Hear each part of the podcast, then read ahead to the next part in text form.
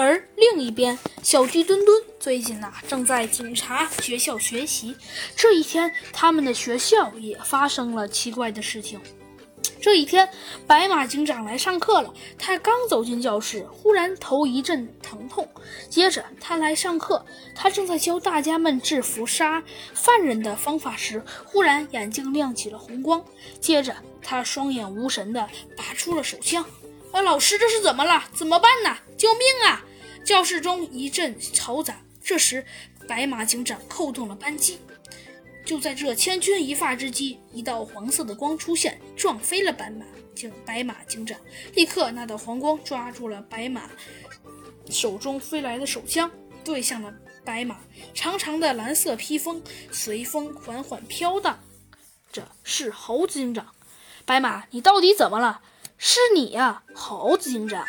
白马咧嘴一笑，扑上去。猴子警长忽然弯腰抓住了白马，往后一扔。立刻，白马轰然落地，完美的过肩摔，轻松的击败了白马。可白马却毫发无损的站了起来。好啊，猴子警长，这次算你赢了。不过嘛，白马忽然露出了一个阴险而又诡异的笑容。嘿嘿，呃，不过什么？猴子警长焦急地问道。就是我在学校的某处安装了一个炸弹，还有十分钟。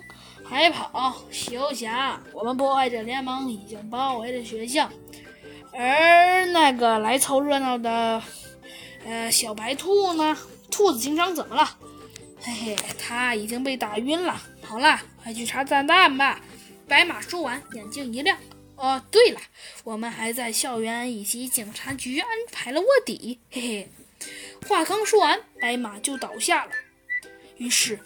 在这种情况下，猴子警长与小鸡墩墩默契地对视了一眼，跑出了教室。正在这时，小鸡墩墩忽然被一根电线绊倒了。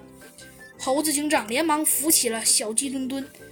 这时，小鸡墩墩却一直盯着电线，直到猴子警长将他拉入了拐角。